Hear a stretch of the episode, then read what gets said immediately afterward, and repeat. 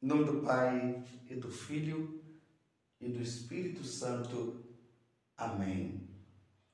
Naquele tempo, chegaram a mãe de Jesus e seus irmãos. Eles ficaram do lado de fora e mandaram chamá-lo. Havia uma multidão sentada ao redor dele.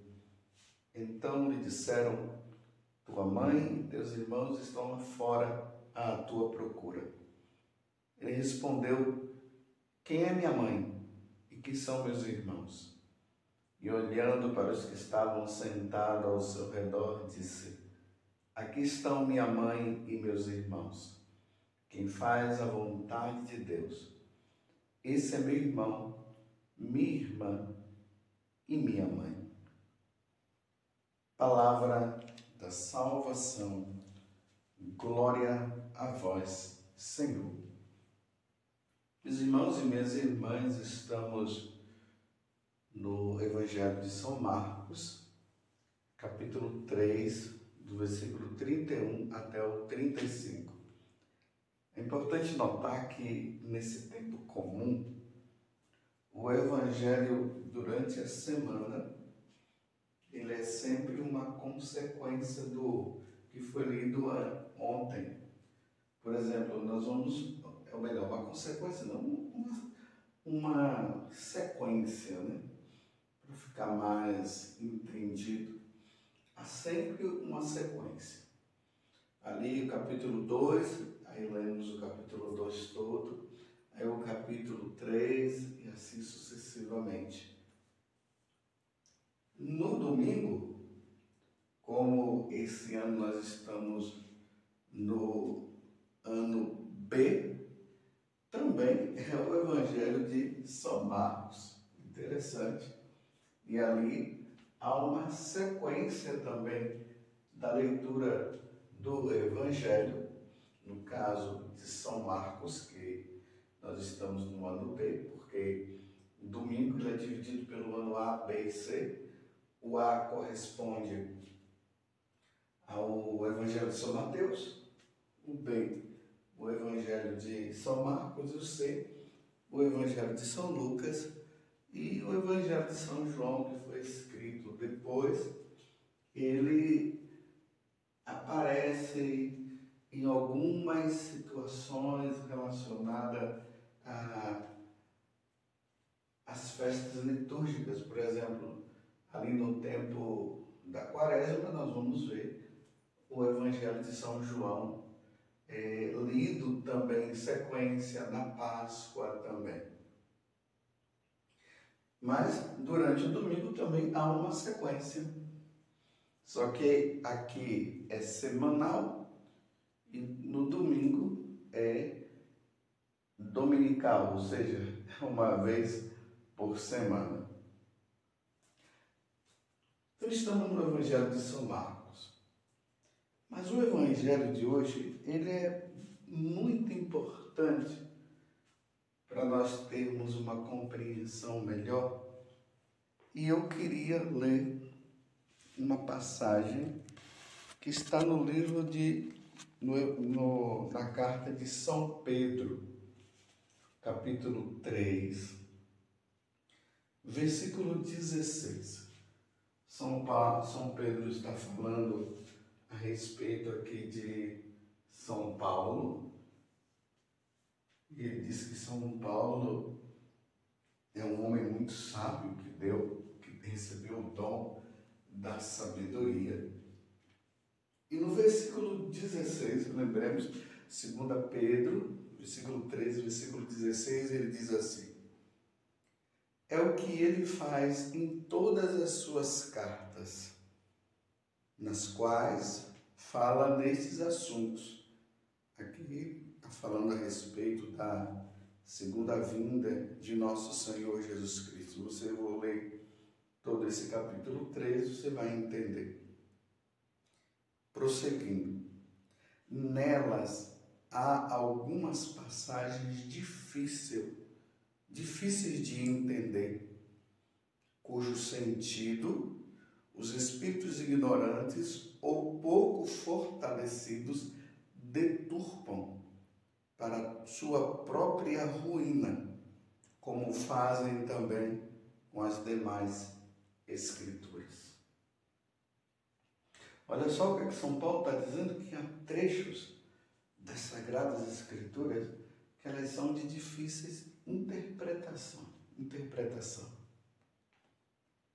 De difícil interpretação, não é para qualquer um. Uma, um dos grandes males que o protestantismo trouxe com Martinho Lutero foi justamente isso.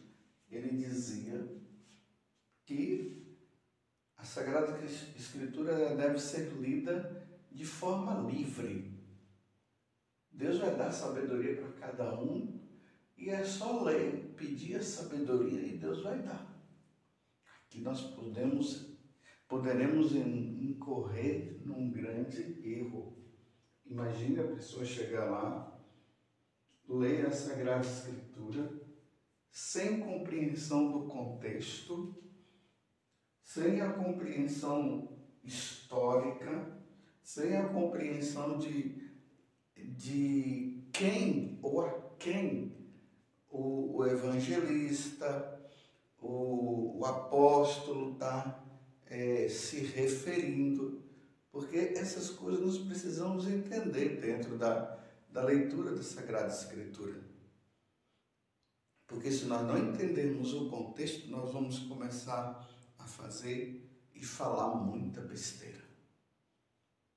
E até incorrer em grandes erros, até na compreensão de Deus. É isso que São Pedro está dizendo, e lembramos que São Pedro foi o primeiro Papa. Então, nós católicos, nós interpretamos a Sagrada Escritura segundo a interpretação que a igreja nos dá através dos santos padres. Por exemplo, não sei se você já percebeu, muitas vezes quando nós sacerdotes estamos falando alguma, é, interpretando passagem da Sagrada Escritura, nós citamos o São João Crisóstomo. Crisóstomo, nós citamos é, Santo Tomás de Aquino, é, nós citamos São Jerônimo, Santo Irineu, por que, que nós é, citamos é, os santos padres? Porque eles receberam uma graça muito especial de Deus para poder dar a devida interpretação das sagradas escrituras.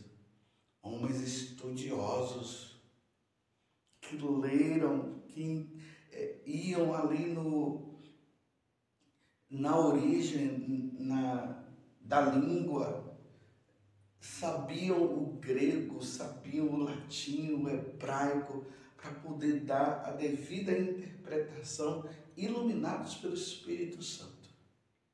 E aí nós temos a segurança de poder ler a Sagrada Escritura e poder dizer assim: o que está sendo lido, isso é verdade. Você está entendendo? Mas Martim Lutero, infelizmente, disse: não, cada um lê e interpreta do jeito que quer. Imagina ali no, no Sermão da Montanha, no capítulo 5, 6 e 7 do Evangelho de São Mateus, quando Jesus diz que se sua mão é motivo de pecado, corte. Se seu olho é motivo pecado, arranca. Imagine se nós pegássemos a Sagrada Escritura, lêssemos do jeito que está ali, e nós que pecamos com a mão, pecamos com, a, com os olhos, pecamos com, com a língua, era para nós estarmos todos aí, sem olhos, sem pés, sem mão, não é verdade? Mas por que que, no caso, os evangélicos, eles não cortam a mão quando pecam com as mãos e não pecam, quando pecam com os olhos, não arrancam os olhos? Na livre interpretação, imagina chegar ali e fazer uma coisa dessa? Mas por que, eu estou falando tudo isso? Porque o evangelho de hoje é um evangelho também de difícil interpretação. Nós temos que ir no original, no que a igreja vai nos ensinar, para nós não nos complicarmos. Por exemplo, Jesus estava ali pregando a boa nova, de repente chegou a mãe, e aqui a mãe dele e os seus irmãos, e eles ficaram do lado de fora e mandaram chamá-lo. E havia uma grande multidão sentada ao redor. Então lhe disseram: Tua mãe e teus irmãos estão lá fora à tua procura.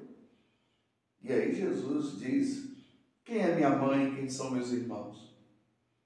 E olhando para os que estavam sentados ao seu redor, disse: Aqui estão minha mãe e meus irmãos. Quem faz a vontade de Deus, esse é meu irmão, minha irmã e minha mãe.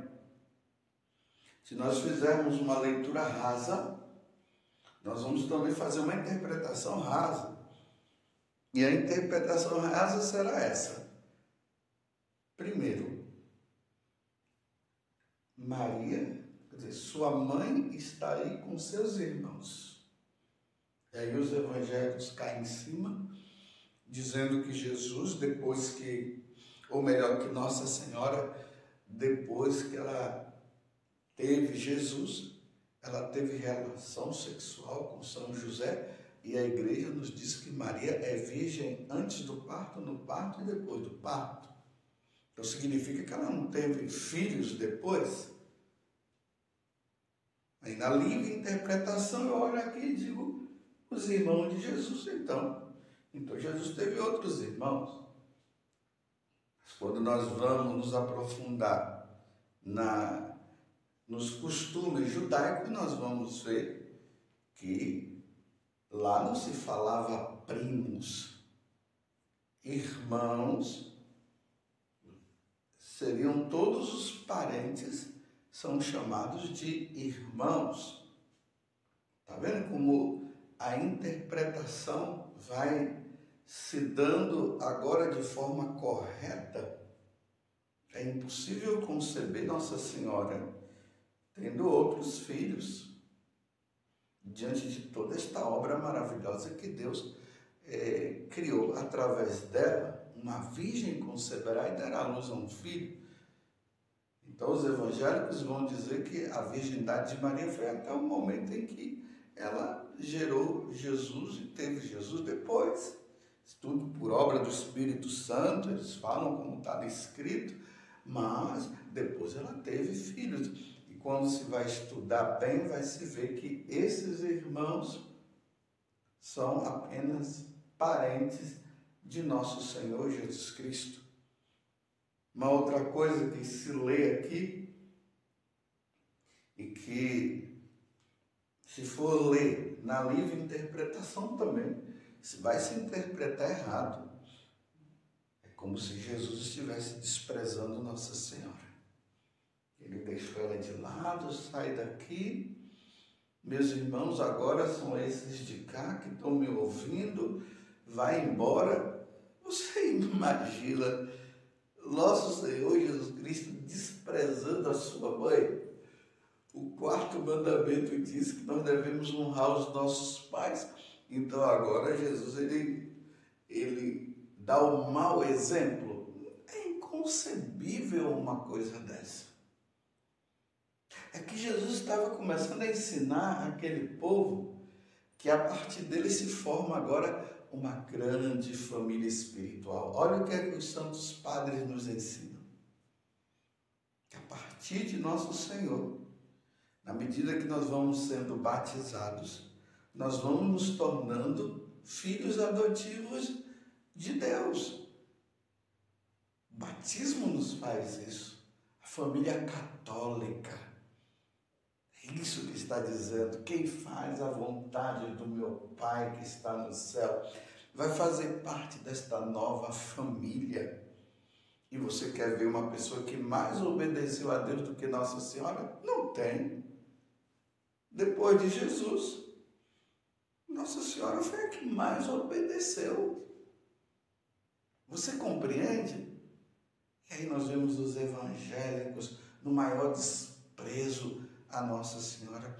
Graças a Deus, o que tem acontecido é que o Espírito Santo tem soprado no coração dos evangélicos e já tem pastores que estão começando a dizer o seguinte: se nós amamos Noé, nós amamos Moisés, Elias, falamos bem dos profetas do Antigo Testamento, dos juízes, que que nós temos que falar mal de Nossa Senhora?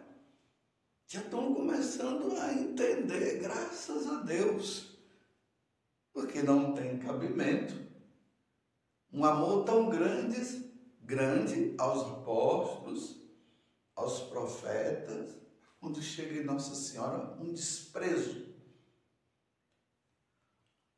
No livro do Gênesis, no capítulo 3, logo depois que Adão e Eva pecam, Deus, ele deixa bem claro, porém inimizade entre ti e a mulher. Se tem um, um ser espiritual que tem ódio a Nossa Senhora, é o diabo. O diabo detesta, ele tem ódio. É esse ódio que Deus está falando ali no capítulo 3 do, do livro do Gênesis. Depois você confira lá, dá uma lida toda no capítulo 3. Não vou falar o versículo, não. Eu quero que você leia todo o capítulo 3 para você entender melhor. Então, um ódio. Parece que os evangélicos criaram um ódio a Nossa Senhora. É o mesmo ódio que o diabo tem? Você está entendendo?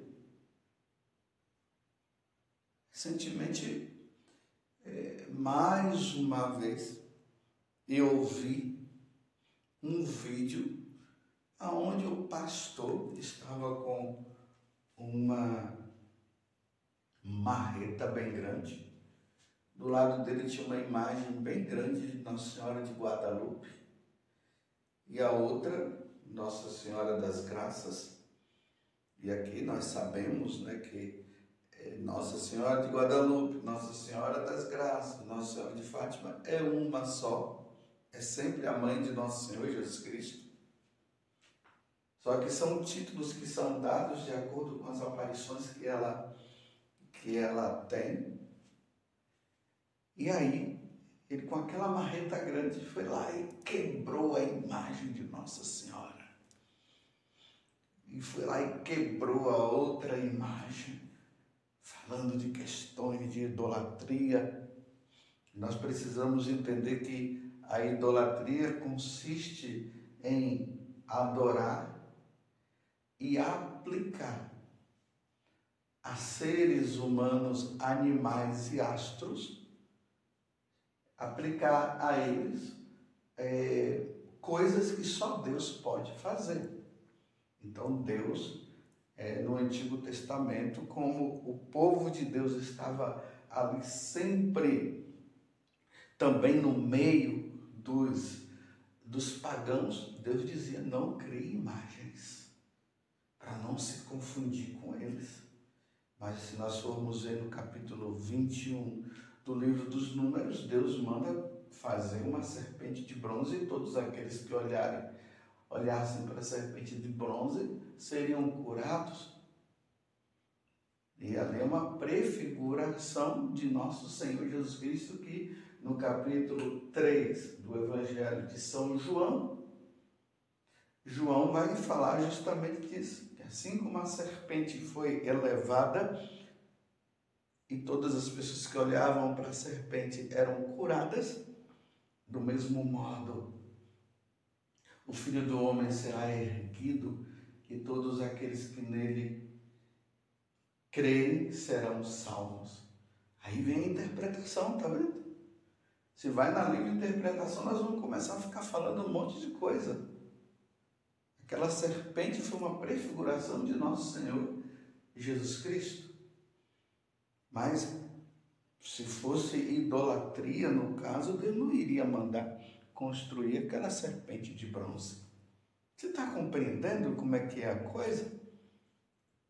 Aí o catecismo da Igreja Católica vai dizer que depois que o Verbo se encarnou, ou seja, depois que Jesus se tornou homem, adquirindo, adquirindo a natureza humana, Jesus pode agora ser, ele podia ser visto Deus, né? Podia ser visto. E por isso, a partir de então, se pode fazer imagem de nosso Senhor Jesus Cristo. Tanto que os primeiros cristãos, eles tinham as imagens, eles escreviam, eles tinham pintura. É o culto prestado a Deus, sabendo que ali era uma imagem, mas só que aquela imagem nos leva ao Deus verdadeiro, ela não nos leva a uma idolatria. Não é um porco que está lá e nós estamos adorando. Não é uma, uma lua que está lá e nós estamos adorando. Nós estamos olhando para aquela imagem de nosso Senhor Jesus Cristo. Imagine se Jesus estivesse nos nossos tempos agora.